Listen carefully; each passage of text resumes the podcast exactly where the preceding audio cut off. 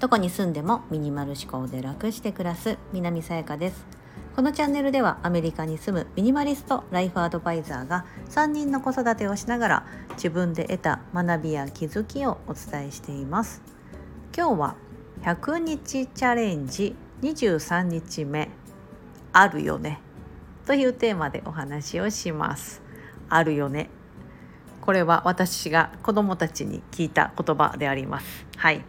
今回はですね子供たちにまあ子供といってもです。3人中の2人です。上のお兄ちゃんとお姉ちゃん。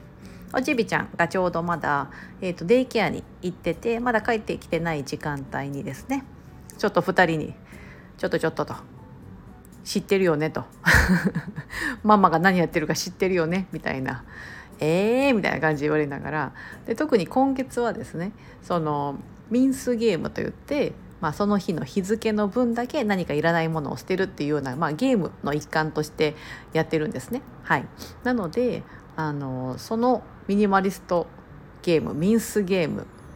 もまあちょっと最近10個ぐらいになってきたので結構数が苦しくなってきたと私だけで判断できるものだとですね不要なものがちょっと難しくなってきたので、はい、子どもたちにですねお兄ちゃんとお姉ちゃんにちょっと何かないのと ちょっと最低5個ぐらいはねあると思うよって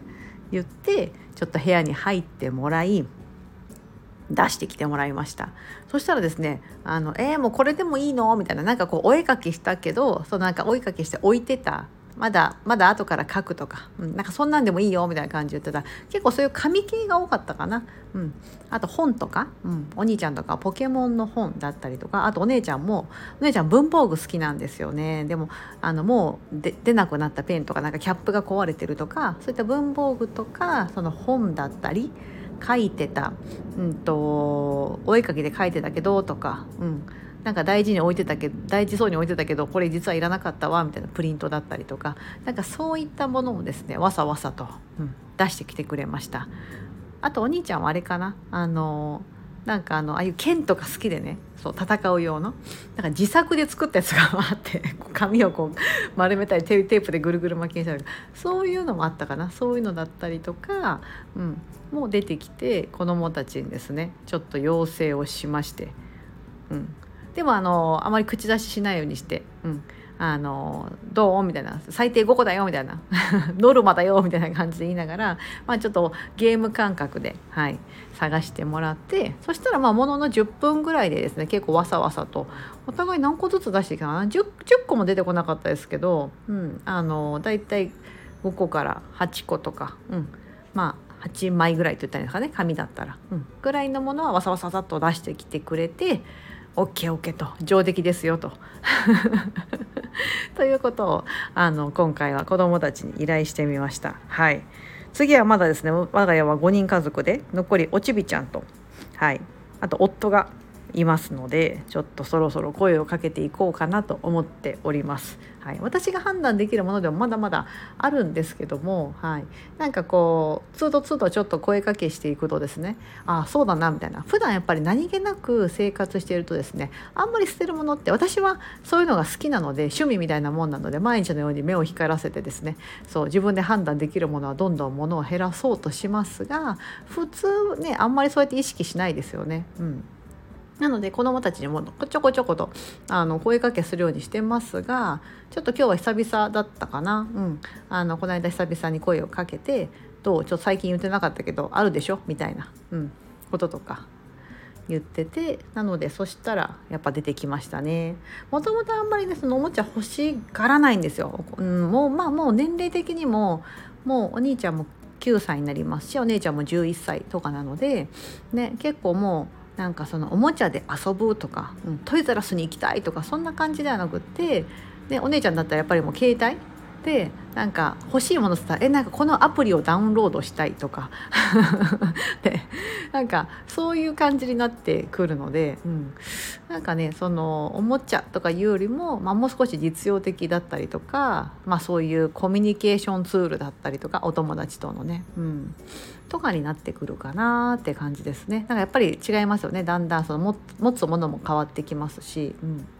ね、変わってくるなと思います。まあ、生活スタイルによっても違うとは思うんですがあんまりこうお兄ちゃんお姉ちゃんうちの子供たちそんなにねなんか例えばこう身につけるもの服とか、ね、結構毎日こう着心地がいい気に入ったものを毎日着たいっていうタイプなのであの我が家はいつも夜に洗濯するんですね。洗濯して乾燥までして次の日また着れるっていう状態になるんですけどそしたらもう同じようなもう毎日同じような服お兄ちゃんとか特にもう昨日着てた T シャツ洗うからまた次の日も着ていくみたいな、うん、T シャツぐらい上ぐらい変えていこうよみたいな感じで言うんですけどいやいやもうこれがいいこれが気に入ってるから着るみたいな感じで着ていくので。そうだからねそうですね。お姉ちゃんとかもう年頃だからそろそろって思うんですけどあんまりまだそこまで、うん、なんかこう変わったこう奇抜な奇抜な服というかよりもなんか着心地がよくって、うん、なんか着てて安心するみたいなところがあるのかなと思うんですけどなんかこれが私のスタイルじゃないですけど、うん。ね、なんかそういうのがあるようで。結構そんな感じですね、うん、別にこれは私がに私に似たってわけじゃなくってきっと。私昔どっちかというといろいろ服あの特会復会着てた方だったので、うん、じゃなくてなんかなんだろう自分はこれでいいみたいなのがなんかあるのかなと思って。はい。私としては結構いいなと思ってます。まあそれでも私から見たらねお姉ちゃんの机周りとかなんかいろいろいろいろこまごま置いてるよみたいな。お兄ちゃんもそうですけど。このこのなんかのなんかなんか雑誌の切れ端みたいなけど本の切れ端みたいなまだいるのみたいな感じとか、うん、なんか不思議ですよね。こう自分にとって私にとってから見たらこれいらないでしょうっていうものでもその子たちにとっては非常に大事なものだったりいやそれはまだ置いといてくれみたいな、うん、ものがあったりするので結構だから判断基準っていうのはですねあの親が思って勝手にやってしまうっていうのは非常に危険だなっていうのはこれはもうね前々から重々承知な上なので必ずその本人のもの、うん、自分では判私では判断できないもの母親では判断できないものは子どもたちにある年齢になったらある程度年齢になったら判断してもらうようにしています。次はねおちびちゃんと夫にもやってもらおうかなと思ってますのでおちびちゃんに関してはまあ一緒にちょっと相談しながらかなと思います。うん、これいる？使う？みたいな感じ。もうね言ってること大体わかるので多分ねおちびちゃんの場合はねまだ使うって多分絶対言うと思うんですよね。ね。まあ3歳。もうすぐ3歳なんですけど、うん、なんか見たら「えこれ遊ぶ」みたいな感じになると思うんですけどでもなくなっても気づかないんですよね。うん、だからまだその年齢なんで明らかに壊れてるとかもう年齢に合わない、うん、もうね3歳になったらもうこのこんな赤ちゃんので遊ばないだろうみたいなものだったら親の判断で捨てていい時期なのでそういうふうにしていますがなんかちょっと微妙なラインのものだったりしたらちょっと聞いてみようかなというふうには思ってます。ちょっと今度それをやってみようかなと思いますしまたなんか動画に撮ってはい。なんかで撮れ高が良かったら インスタの方でリール動画としてあげようかなと思っています。はい。今日は100日チャレンジ23日目あるよねというテーマでお兄ちゃんとお姉ちゃん私の息子と娘にですねちょっといらないものを出してもらいました。ということをお伝えしてみました。はい皆さんに皆さんも何かあのご家族にですねはいなんかいらないもんないですか？みたいな感じで。結構あの下手下手に行くとですねあの協力してくれるかなって思います。上から目線で行くと向こうもなんやねみたいな感じでやってくれないと思うんですけどいやなんかちょっと協力してほしいんだよねみたいな。はい。っていう感じでやくとですねあまあまあそういうならまあ1個2個ぐらいならいいよみたいな感じでやってくれるかなと思いますのではい。なんかそういう感じでですねこううまく